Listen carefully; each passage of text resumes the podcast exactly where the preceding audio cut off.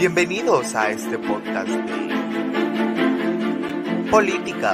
And we will make America great again. Deus, pátria, família. Muito obrigado. futuro nos pertenece a nosotros, a los patriotas, no a los globalistas ni a los separatistas. Y por eso decimos, Vox Plus Ultra, España Plus Ultra, España siempre, viva España.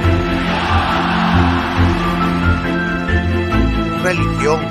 Te fue crucificado con él, para que el cuerpo del pecado sea deshecho, a fin de que no sirvamos más al pecado. Sin esta mortificación inicial y radical. Si usted está jugando con todas estas cosas y no entiende la importancia de la cruz, usted no entiende lo que Cristo hizo. Usted ve a Cristo muriendo por usted. Si eso no quebranta su corazón de piedra, no sé qué lo va a romper. Nosotros no somos pecadores porque pecamos, sino pecamos porque somos pecadores por naturaleza. En el corazón de la teología reformada está la afirmación de que la teología es vida, porque la teología es el conocimiento de Dios. Y no hay conocimiento más importante que exista para informar nuestras vidas que el conocimiento de Dios. y conspiración. Así que sean bienvenidos a Política un poco más. Amigos de Política y un poco más, sean bienvenidos a un nuevo episodio de podcast. Hoy tengo el gusto de tener con nosotros una vez más a Jorge David Chapas, quien es un politólogo liberal clásico y quien pertenece a Fusionista, al proyecto de Fusionista de Liberales Clásicos. Hola Alejandro, muy buenas tardes, eh, muy buenas noches, muy buenos días a toda tu audiencia. Es un gusto compartir contigo acá en Política y un poco más. Siempre es muy agradable escuchar esa introducción, la verdad. Así que, bueno, contento de, de que me hayas invitado y compartir con tu audiencia. Muchísimas gracias, el gusto es mío, de verdad, poder platicar con usted, ya que coincidimos en muchos puntos. Eso es muy bueno, no solo para mí, sino también para el canal y para la audiencia, me imagino también. Entonces, bueno, el tema de hoy eh, es el siguiente, es homeschooling San Cristóbal. Será como una parte 2 de homeschooling versus la educación tradicional y Jorge nos contará un poco acerca de qué es homeschooling San Cristóbal. Claro. Bueno, con mucho gusto, eh, Alejandro. Homeschooling San Cristóbal es una comunidad educativa que hemos fundado con mi esposa eh, desde hace poco menos de 10 años. Nosotros eh, comenzamos a hacer homeschool con nuestros tres hijos eh, hace 10 años. Estamos por cumplir los 10 años y, años después de que eh, nos dimos a esta aventura familiar, ¿sí? porque eso, eso ha sido prácticamente una aventura familiar, un estilo de vida, nos decidimos a fundar pues esta comunidad educativa, ¿no? Todo comienza pues, básicamente con una fanpage, ¿sí? En Facebook, a la cual llamamos Homeschooling San Cristóbal. Y la idea eh, fue eh, compartir algunos eh, materiales eh, infoeducativos sobre homeschool, principalmente buscando romper los mitos que se han dado, eh, se han dado en, en- en esta temática de la educación en el hogar, ¿no? Y empezamos así, tratando de, de, eh, ofrecer algunos contenidos, algunas publicaciones, algunas lecturas, para que la gente pudiese eh, advertir qué era realmente la educación en el hogar. En aquellos años, recuerdo 2014, 2015, ofrecimos unas conferencias presenciales donde eh, invitábamos a un café a, las personas interesadas y exponíamos qué era la educación en el hogar desde nuestra perspectiva y eh, cuáles eran los eh, diferentes enfoques, ¿sí? los diferentes métodos y programas de estudio que nosotros veíamos en el mercado, porque La verdad es de que el tema del homeschool, y quizás después, si me permites poner un poco en contexto o en perspectiva el tema del homeschool o de la educación en el hogar, es que existe una oferta en materia de programas educativos muy, muy amplia, ¿sí? principalmente cuando eh, buscamos materiales o programas de estudio en inglés.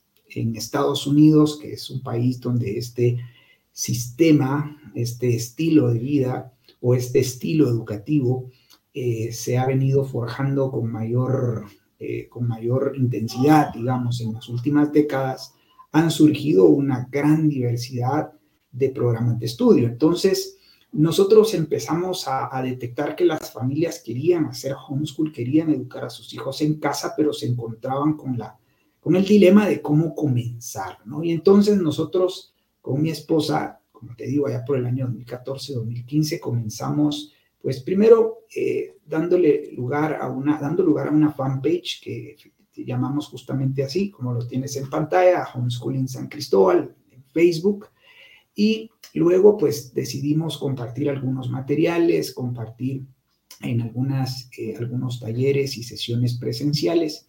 Y eso fue madurando, digamos, eh, años después nos dimos a la tarea de organizar algunos, eh, algunas giras, giras o, visitas guiadas a, ciertos lugares, a, ciertas, a ciertos museos, digamos, a fin de lograr crear una comunidad que eh, permitiera a los chicos salir de sus hogares ¿sí? y desarrollar actividades eh, culturales, académicas e incluso lúdicas afuera del hogar, ¿no?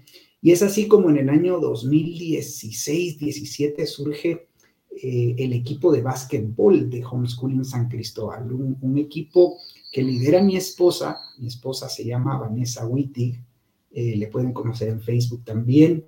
Y ella, em, eh, pues bueno, ella es una apasionada del básquetbol desde pequeña y entonces comienza esta, esta actividad, esta iniciativa de crear un espacio para eh, desarrollar este deporte, el básquet.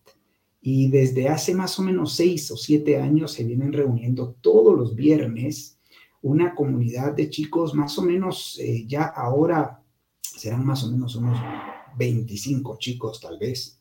Eh, hoy por hoy ya tiene dos grandes categorías.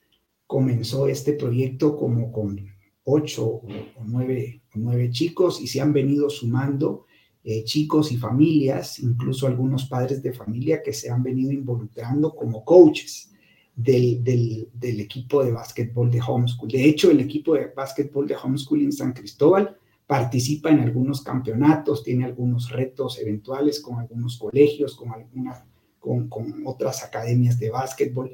Ha sido un proyecto, digamos, una iniciativa en el ámbito deportivo eh, muy exitosa, digamos así. De hecho, hemos visto crecer a los chicos ahí y hemos visto cómo han ido mejorando y han, y, han madurado, digamos, en su, en su, en ese ámbito de la, de la competencia deportiva, ¿no?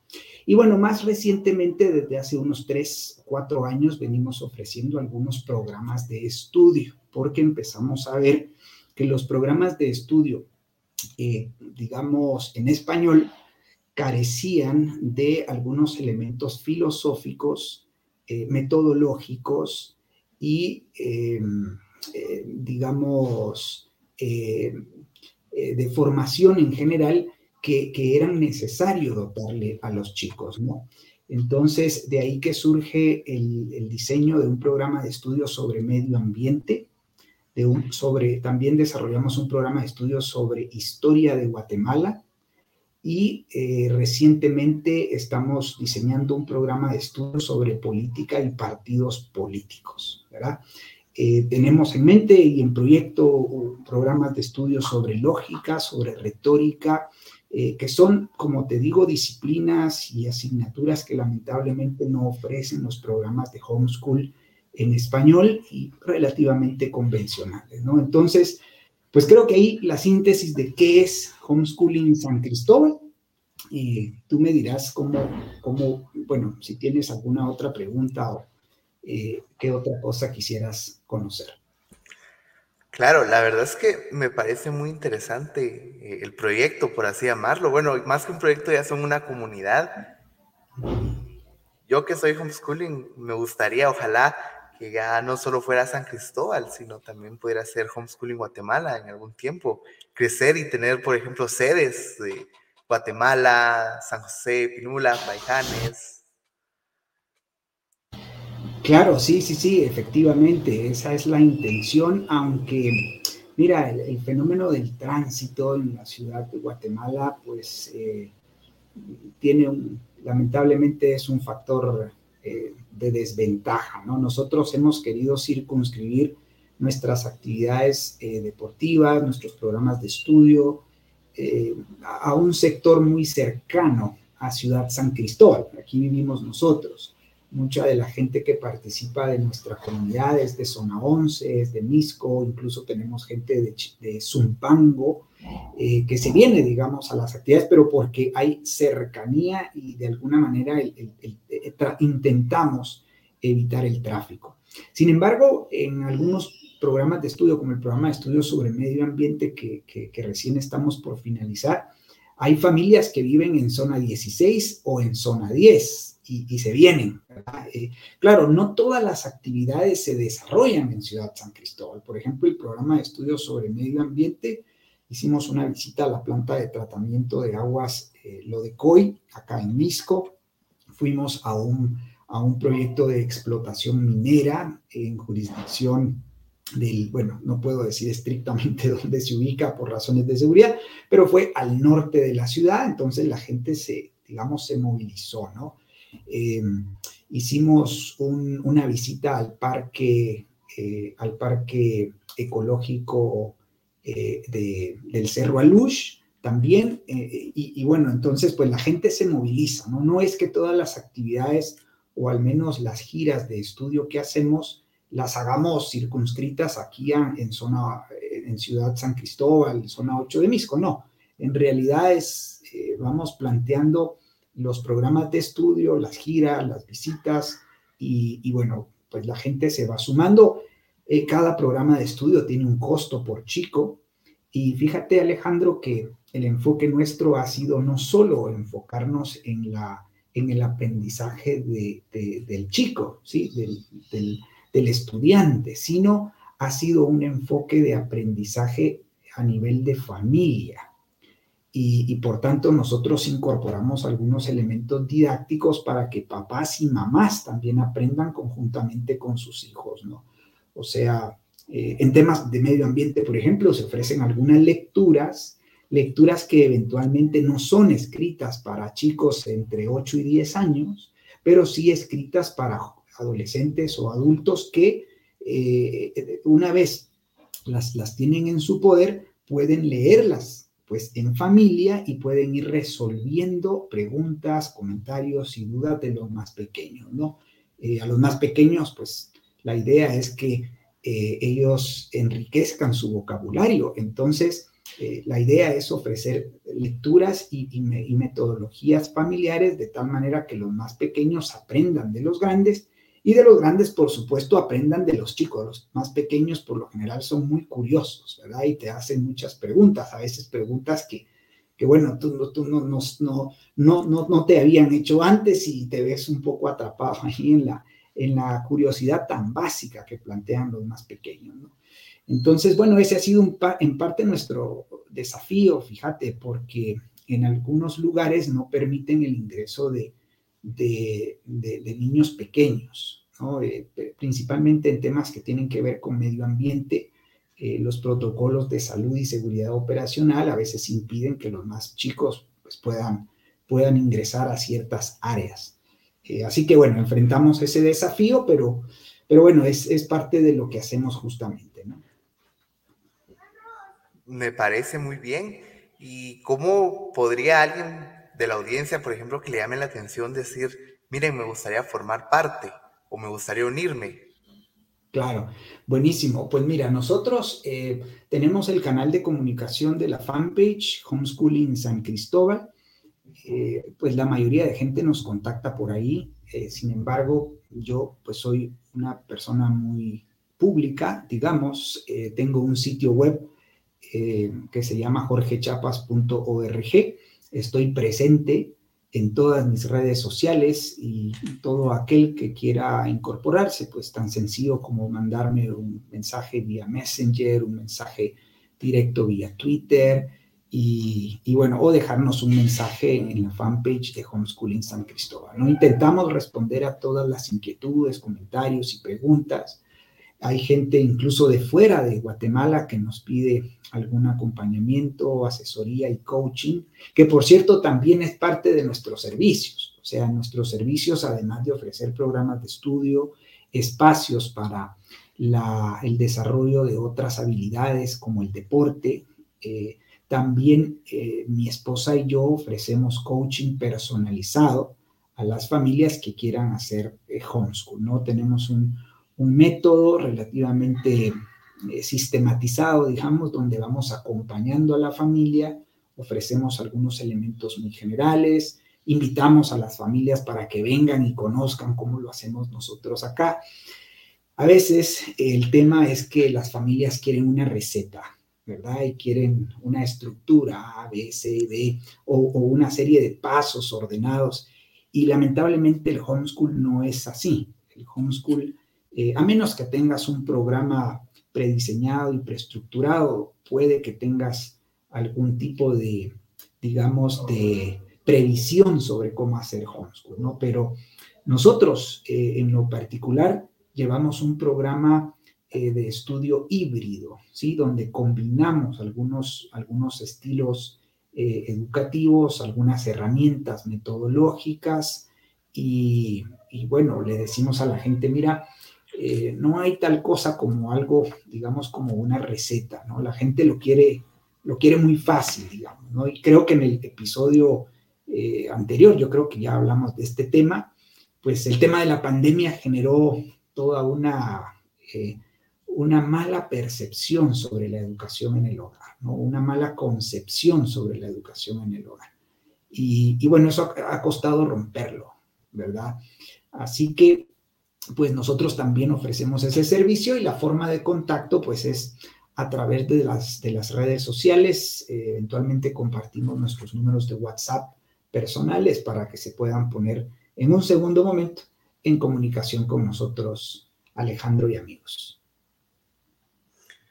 Buenísimo, y sí, como he dicho, la pandemia vino a demostrar que la educación tradicional se quedó en el pasado, porque al menos yo, eh, cuando empezó la pandemia, yo todavía estudiaba en la educación tradicional y yo pasé dos o tres meses sin recibir clases, solo nos dejaban tareas y, hacerlas, pero no daban temas, no daban contenido. Entonces demostró la deficiencia de la educación tradicional.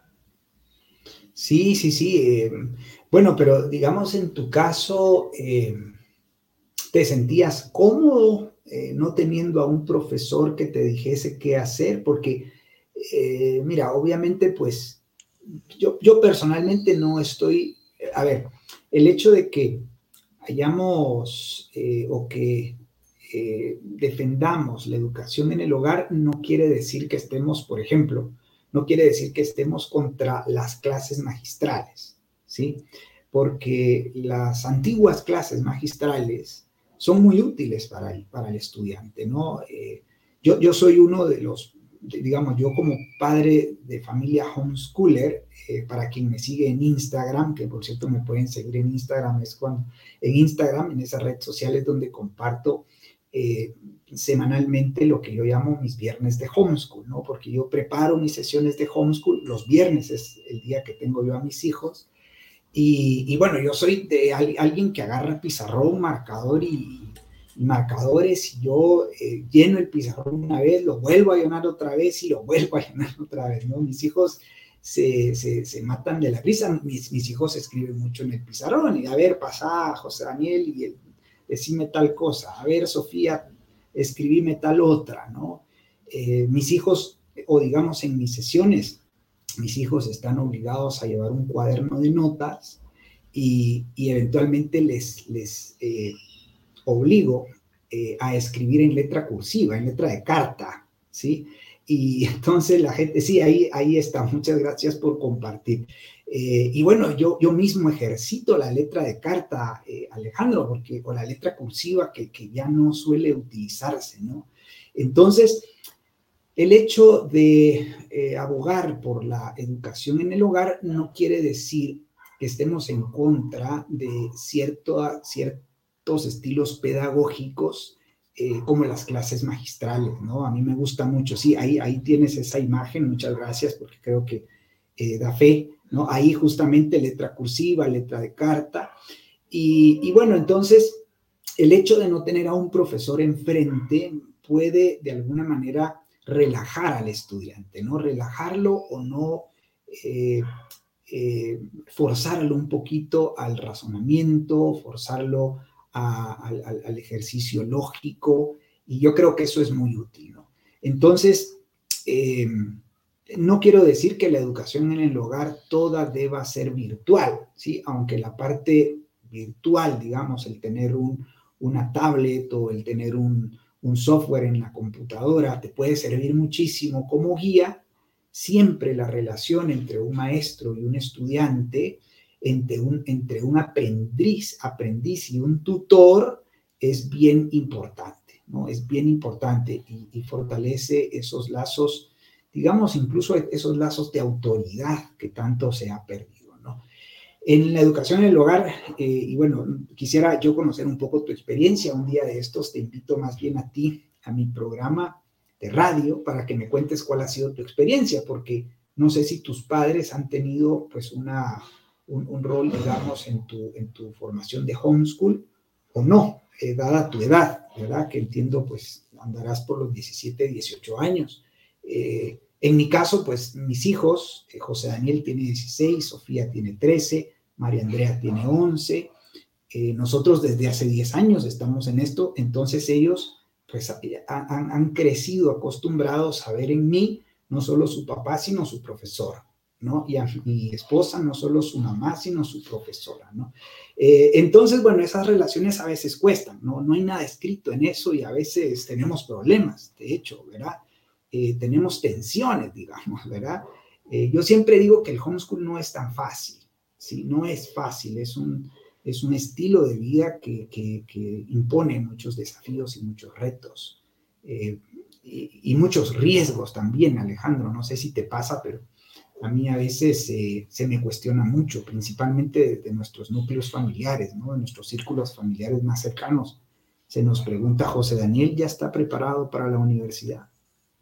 Eh, Sofía, ¿cómo va en su inglés? ¿verdad? María Andrea, ¿cómo va en sus matemáticas? O sea, se nos, se nos cuestiona, eh, se nos evalúa incluso, ¿no? nuestras, nuestros familiares más cercanos les hacen preguntas a mis hijos, mira, ¿y sabes eh, cuántos ríos tiene Guatemala y cuántos departamentos tiene Guatemala? A veces son preguntas que mis hijos tal vez saben, pero eventualmente no, no, no memorizan como, como la educación convencional, ¿no? Y nosotros, a nosotros nos toca que explicarles luego y decirles, miren, no se preocupen, tranquilos, son cosas que eventualmente van a aprender cuando les interese aprender, ¿no? Así que, bueno, tenemos que ir eh, lidiando con esos desafíos y esos retos.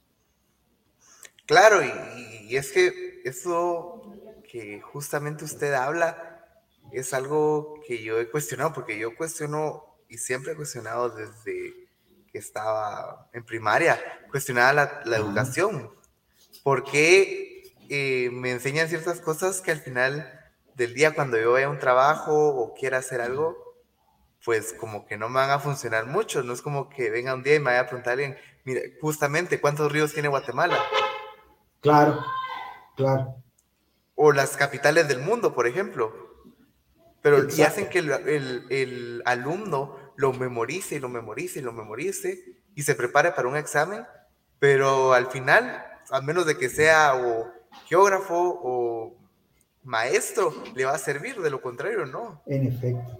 Sí, en efecto. Y, bueno, ya no digamos si te hablan de derivadas, integrales y eh, trigonometría o incluso álgebra básica. Mira, eh, sí, uno te, alguien te dice, mira, y eso te ha servido en la vida.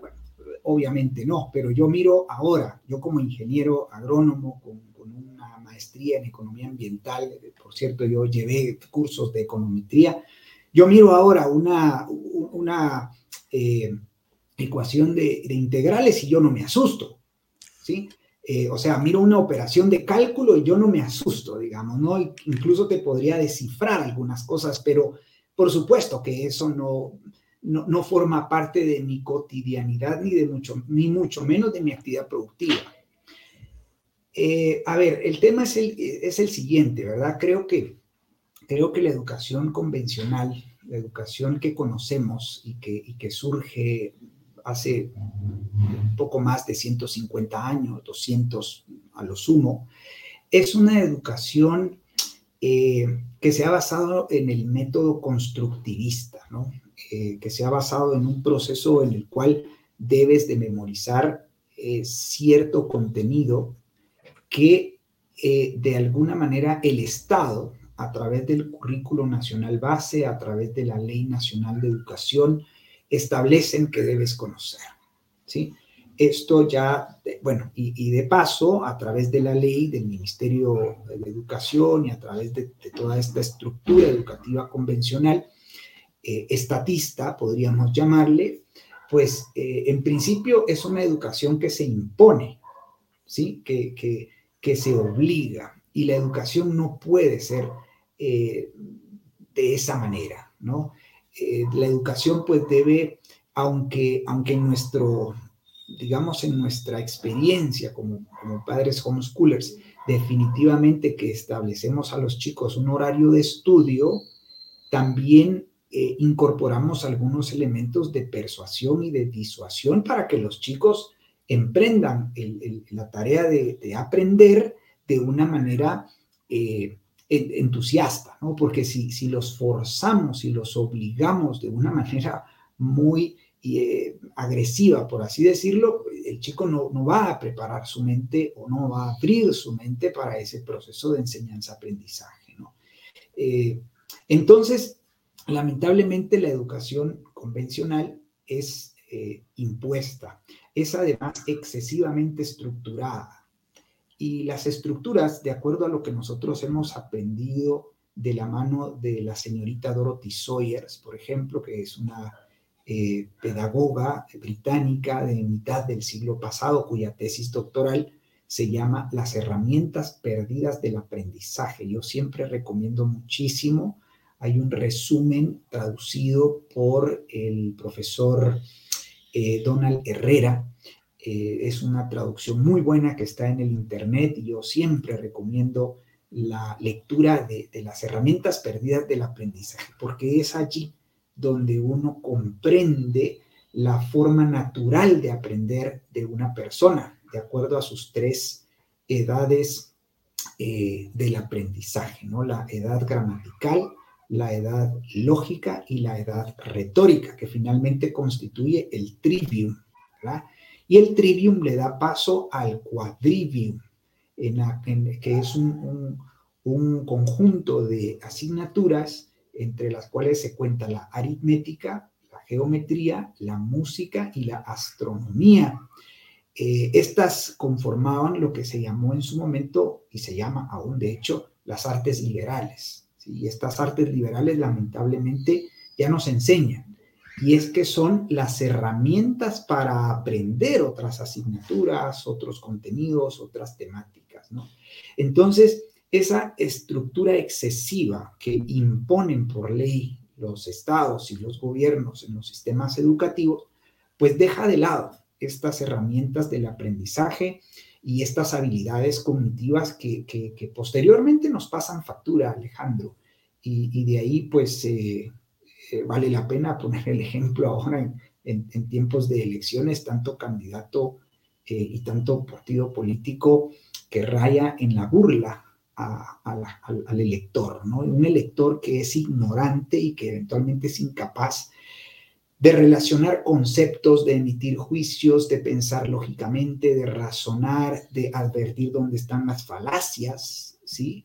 Eh, advertir dónde están los, los diferentes eh, elementos discursivos en la retórica, cuál es la retórica falsa, cuál es una buena retórica. ese tipo de aspectos el ciudadano común no es capaz de observarlos. Y no es capaz porque eh, la educación convencional de, carácter estatista pues ha eliminado estas habilidades que se forman de manera natural durante cierta etapa y claro, de manera eh, con cierta estructura a partir de, cierta edad, ¿no?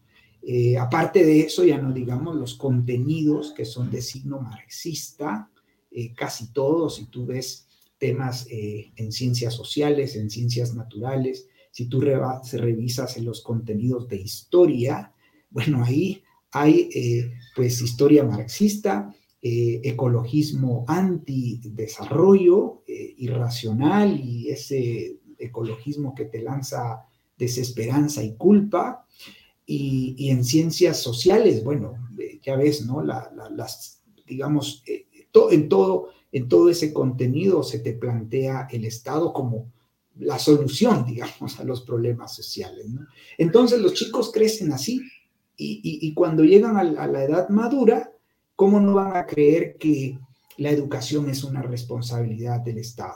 Que la atención médica es una responsabilidad del Estado, que el Estado debe promover la reforestación, que el Estado debe proteger eh, a la comunidad de la minería, que el Estado debe eh, equilibrar los salarios, o sea, crecemos con ese chip. Entonces, eh, arrancar esos mitos, romper esos mitos es es parte del desafío que tenemos los guatemaltecos y la educación convencional, o más bien, perdón, la educación en el hogar, pues eh, es una, una, estrategia urgente y necesaria para, para, para romper con esos mitos, ¿no?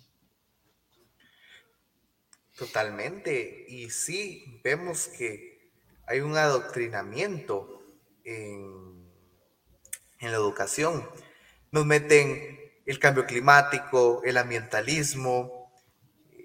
Claro, el ambientalismo del malo, porque hay, como hemos hablado en el episodio antepasado, eh, del ambientalismo de propiedad privada, que es cuidar cuidar el medio ambiente, pero no de la forma que lo publican los, los de izquierda, y no alarmismo climático. Así en historia tenemos, por ejemplo, eh, adoctrinamiento marxista, como usted lo dijo. Eh, sí, sí. Mienten en la historia descaradamente, ponen eh, gente que fueron criminales como héroes en la historia y le echan, o en el caso de Guatemala, del conflicto armado interno, le echan la culpa solo al ejército y acusan de genocidio al ejército, pero era una guerra interna donde habían dos bandos enfrentándose, no solo el ejército, sino estaba la guerrilla que ponía bombas y ametrallaba a las personas y mataba a personas. Entonces, eso también es parte del adoctrinamiento, al menos en ciencias sociales. Así es, Alejandro. Por tanto, la educación eh, convencional, tradicional, es excesivamente estructurada, es eh, eh, regulada, no excesivamente regulada también, es adoctrinadora y, es coercitiva, ¿no? Eh, y es uniformizante también, esa es otra característica, es uniformizante. Mira, en, en la educación convencional te encuentras con los colegios privados convencionales, ¿no? donde tienes 45, 50 estudiantes por aula, cuatro secciones por grado. Eh, bueno, el asunto es que eh, en esas condiciones yo me encuentro con anécdotas de, hijos de, mis amigos más cercanos en las que le dice el chico a su papá, eh, lo llama, ¿no? Y le dice, papá, mira, hoy le pegué a fulanito. Dijo, ¿y por qué? ¿Cómo fue que le, por qué fue que le pegaste? Yo seguí tu consejo, papá, hice lo que tú me dijiste. Pero ¿cómo así? ¿Qué, qué fue lo que hiciste? Mira, fíjate que me empezó a molestar cuenta este chiquito, ¿no? Me empezó a molestar y yo le dije, Alejandrito, ¿no? Alejandrito, deja de molestar o le voy a decir a la maestra. Y me siguió molestando, fíjate, papá. Entonces eh, le dije, Alejandrito, te dije que si no me dejaban de molestar, le decía a la maestra. Y le fui a decir a la maestra, papá. ¿Y e hizo algo la maestra? Le pregunta el papá. No, ¿Y te siguió molestando? Sí, me siguió molestando. Y cuando como no hizo nada la maestra, le dije, Alejandro, a la próxima te pego. Le, le siguió molestando y a la tercera lo socó, como decimos, ¿no? En buen chapín. Y entonces, ¿qué le dice el papá? Bueno, hijo, hiciste bien, seguiste el protocolo.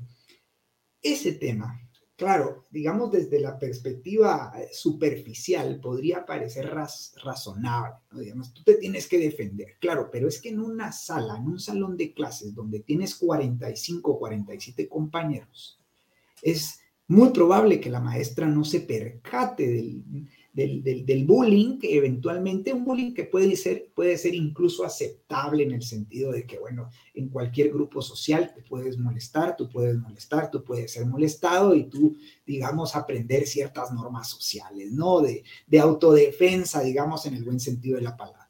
Pero, pero por lo general, eh, estas condiciones educativas lo que hacen es generar condiciones para que emerja la violencia, ¿no? En el chico. Y entonces él a la próxima ya no le va a decir a la maestra, porque la maestra, si no le hizo caso en la primera, no le va a hacer caso en la segunda. Entonces se va a ahorrar el paso dos.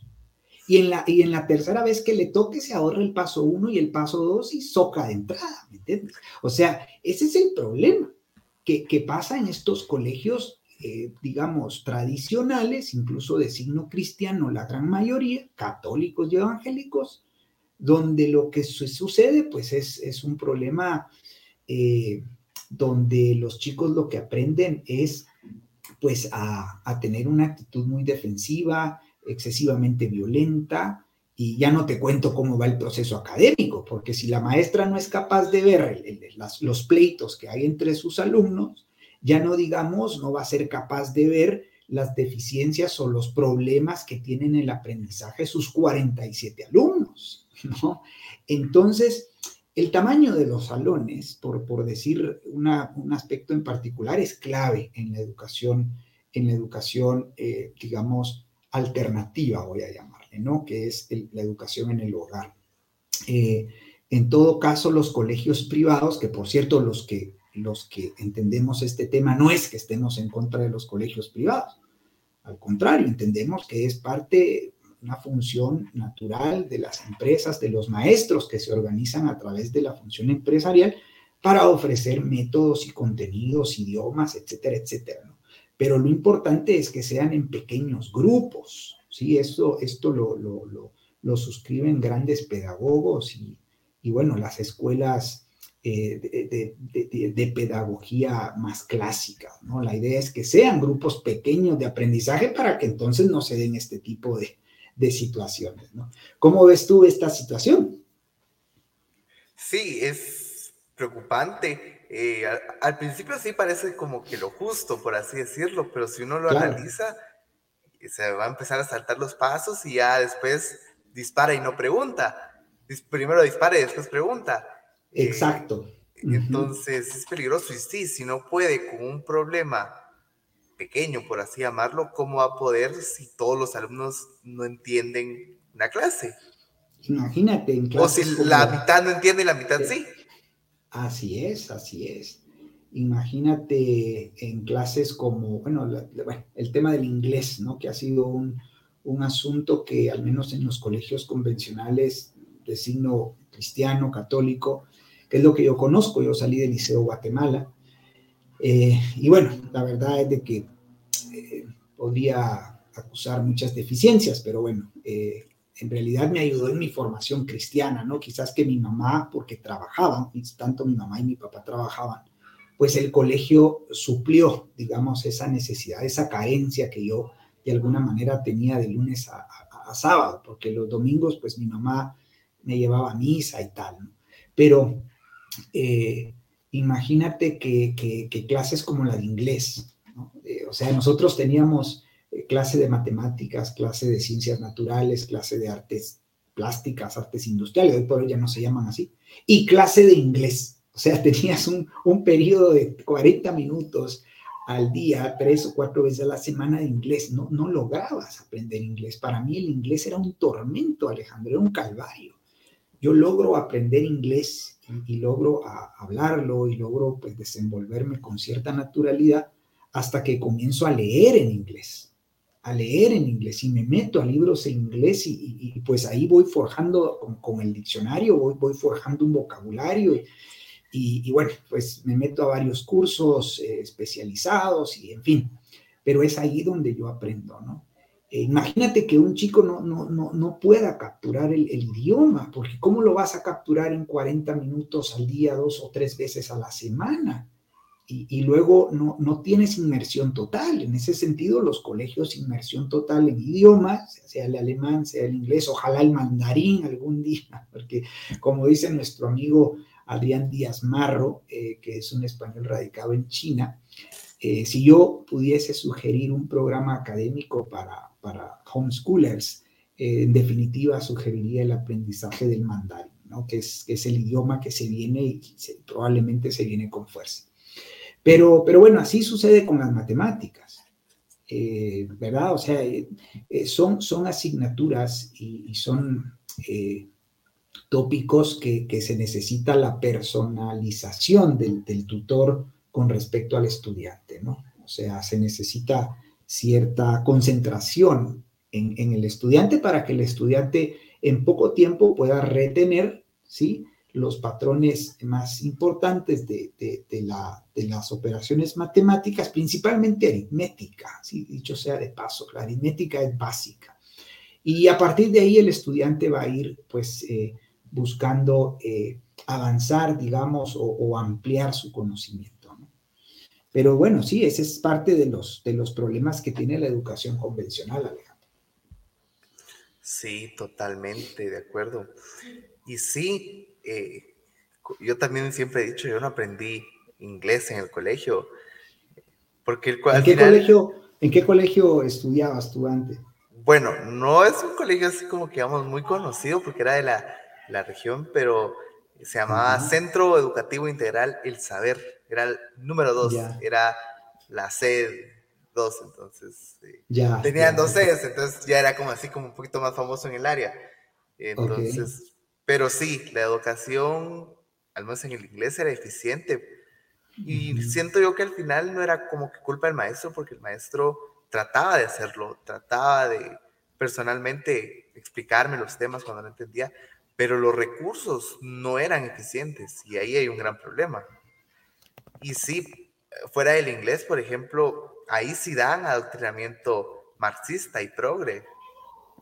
Y lo hemos denunciado públicamente en las redes sociales.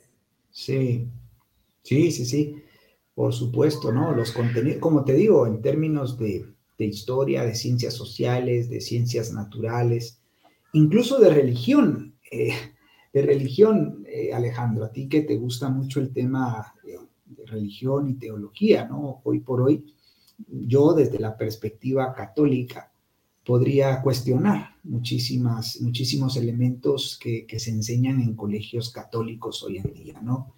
Eh, no, es una, eh, no es una teología apegada fielmente a lo que nuestros credos y catecismos, incluso las sagradas escrituras establecen, ¿no? Eh, y eso, bueno, depende de las órdenes bajo las cuales están los colegios, ¿sí? Hay ciertas órdenes que, que podrían sí ser más fieles, eh, pero ciertas órdenes que no. Entonces, eh, bueno, esto supone un gran reto para los cristianos, ¿no? Tanto para los cristianos católicos y evangélicos. Y, lo digo para los padres cristianos, católicos o evangélicos, eh, porque tenemos que atender a la educación en la fe de nuestros hijos, ¿no? Yo, yo creo, como lo dice el, el especialista también en educación en el hogar, Roberto Elguera, a quien recomiendo muchísimo conocer en internet. Tiene algunas entrevistas con el padre Javier Olivera Rabasi. Eh, yo hace algunos meses le entrevisté en mi programa de radio y pienso volver a entrevistarlo. Él es muy bueno, sobre todo en temas de las artes liberales. Pero él dice que eh, a nosotros como padres se nos este, se nos pedirá cuenta de cómo hemos formado a nuestros hijos en la fe. Y, bueno, tenemos que ocuparnos de esa formación, de esa instrucción y de esa educación. Eh, no creamos que porque enviamos a nuestros hijos a un colegio católico, a un colegio evangélico, pues le están mostrando la verdad en materia teológica eh, uno debe escudriñar qué le están enseñando, cómo se lo están enseñando, si hay pasajes bíblicos, que, cómo lo está interpretando el profesor o el, el, hermano o la monjita, porque hay colegios de monjas, hay colegios de, de, hermanos o de sacerdotes, y, cómo lo enfocan, hijo, ¿verdad? ¿Qué te dicen de tal parábola? ¿Qué te dicen de tal pasaje bíblico? Eh, creo que uno debe, de, tiene esa responsabilidad. Digo por si tienes tú o, o, alguien de tu audiencia tiene a sus hijos en algún colegio cristiano, católico o evangélico, ¿no? A mí me toca ahí algunas imágenes de las cuales pusiste ahí, pues bueno, yo educo a mis hijos en, la fe católica eh, eh, y, pues para eso tengo mi, catecismo, tengo mi Biblia y, me formo yo primero. Eso es importante en la educación en el hogar. Nosotros siempre decimos que para educar a los chicos, pues hay que también iniciar un proceso eh, de autoformación personal. ¿Sí? Porque claro, es fácil comprar un programa de estudio en Internet y decirle al hijo, bueno, desarrollalo, ¿no? Y aquí va. Eh, tal vez eso es conveniente incluso en ciertas edades. Por ejemplo, con mi hijo mayor, eh, recientemente le, le, pedimos cursar tres cursos del eh, Ron Paul Curriculum, ¿sí? del currículum de Ron Paul. Es un currículum que yo recomiendo muchísimo también. Ron Paul es un ex congresista republicano por Texas, eh, ya mayor eh, ahora, pero, pero eh, durante 30 años sirvió como congresista en Estados Unidos, republicano, conservador, a favor del libre, del libre mercado, a favor de, de los valores tradicionales. Y él desarrolló casi que en las postrimerías de su, de su ejercicio académico, político y profesional, desarrolló un currículum para homeschoolers. Muy, muy bueno, muy completo. Yo siempre lo recomiendo, como digo, ¿no? Y entonces, bueno, mi hijo ahora pues está desarrollando esos tres cursos, Public Speaking, Finance y eh, mm, no recuerdo cuál es el otro, pero eh, pues bueno, tú puedes comprar un programa y dejar a tus hijos, ¿no? Pero eh, eventualmente cuando son pequeños tú tienes que ir aprendiendo con ellos. Incluso eventualmente tienes que preparar tus clases y tienes que eh, prepararte a ti mismo para responder a las preguntas que el chico va a tener, ¿no? Entonces, eh, yo he hablado con mamás y papás que me dicen, pero Jorge, yo no sé absolutamente nada de inglés. Bueno, señora, pues aprenda inglés. Aprenda usted con su hijo inglés. Y, he visto experiencias interesantísimas, ¿no? Y, cómo va la nena? Pues ya sabe todo, ya, lleva su programa completamente en inglés. Ay, en inglés completo, sí, lo aprendió. ¿Y usted lo aprendió? Sí, también aprendí algo, dice la gente, ¿no? Bueno, ya ves, es una experiencia familiar, ¿verdad, Alejandro? Yo creo que eso ofrece la oportunidad de fortalecer los vínculos entre padres e hijos, incluso entre esposos, ¿sí? Nosotros recomendamos mucho que la decisión de educar a los hijos en el hogar sea una decisión de matrimonio y que sean los dos los que estén comprometidos con la educación de los chicos en el hogar, ¿no? Eso fortalece la relación de los esposos, fortalece la relación entre hermanos también, porque los hermanos eventualmente se deben encargar de sus, de sus hermanos más pequeños. ¿ah? Yo a José Daniel le encargo a veces algunos temas para, para María Andrea y para eh, para María Andrea, que es la más pequeña. Así que, bueno, en realidad, mira, eh, para la gente que nos ve, si quiere, eh, podemos compartirle un, documento que nosotros con José Daniel traducimos que, que, se titula 100 razones para hacer educación en el hogar. ¿no? Y ahí hay muchísimas razones para hacer educación en el hogar que consideramos importante que la gente conozca. ¿no? Buenísimo. Pues sí, si me hacen favor, en la descripción de, me lo pasan y yo lo pongo en la descripción del programa para que la gente lo pueda eh, tener. Buenísimo. Sí, lamentablemente, como te digo, no tenemos un sitio web aún. Sí, estamos justamente capitalizando el, el proyecto para que en algún momento tengamos un sitio web y podamos anidar ahí muchísimos materiales. Pero eh, eh, yo te paso con todo gusto un correo electrónico, eh, Alejandro, para que la gente pueda, eh, los interesados puedan escribirnos un correo y con todo gusto responder a sus, a sus comentarios y, y pues compartir con ellos algunos materiales, con gusto. Buenísimo. Y sí, personalmente yo no conocía eh, Ron Paul Curriculum. Eh, gracias por la recomendación. Eh, la verdad, sí, me llama la atención ya que lo considero un gran congresista a Ron Paul. Sí, sí. Tuvo buenas ideas, buenas propuestas y por supuesto que concuerdo con muchas de sus ideas. Entonces me parece interesante y también vamos a dejar el link en la descripción para la gente. Exacto, exacto. Que buenísimo, buenísimo que lo hagas, ajá. Y ya para cerrar, me gustaría que usted dejara un mensaje a la audiencia así rápido, porque me imagino que tiene algo que hacer después. Sí, efectivamente, mira, ya se nos llegó la hora, ¿no? Bueno, eh, primero que nada, un agradecimiento enorme, Alejandro, por esta nueva invitación a tu programa eh, Política y un poco más. Ha sido un honor compartir contigo y con tu audiencia. Y eh, a la audiencia, pues invitarla a conocer Homeschooling San Cristóbal en nuestra fanpage, la cual ha ido, pues ha sido compartiendo eh, durante la transmisión y seguramente pues que puede quedar el link en la descripción del, del video, ¿no?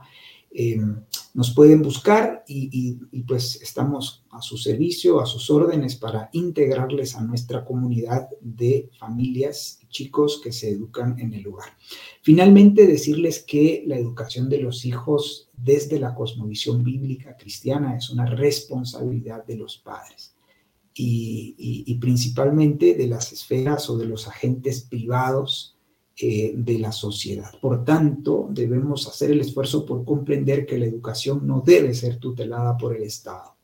En cuanto y, en tanto el Estado tenga un rol protagónico en este, en este proceso, eh, realmente no vamos a lograr proveer de las herramientas para el aprendizaje de eh, todo este contenido y principalmente de, de, esa, de ese anhelo de la búsqueda de la verdad, que es lo que al final nuestra mente eh, inquisidora, nuestra mente curiosa, que ha sido diseñada a imagen y semejanza de Dios, ¿no? Está, está diseñada para eso, está diseñada para buscar la verdad.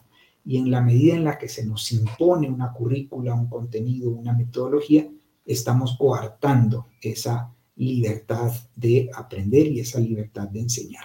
Así que bueno, con ese mensaje termino, no sin ofrecer también, como siempre, Alejandro, si me permites, la, la, pues, la invitación a conocer el Partido Fusionista, donde proponemos la privatización de la educación en conjunto con otras cuatro reformas que van a permitirle a la gente no solo pagar la educación privada o privatizada, sino pues eh, ganar más y vivir mejor y crecer no solo materialmente, sino espiritual e intelectualmente, ¿no? A propósito de la educación. Muchas gracias por el espacio, Alejandro, y un saludo eh, muy especial para tu audiencia. Gracias, Jorge, y pues gracias a la gente que se quedó hasta el final. Recuerden, hoy estuvo conmigo Jorge David Chapas. lo pueden encontrar en sus redes sociales, le pueden escribir o lo pueden escribir también a Homeschooling San Cristóbal. Yo soy Alejandro Corado y nos vemos en una próxima. Feliz día.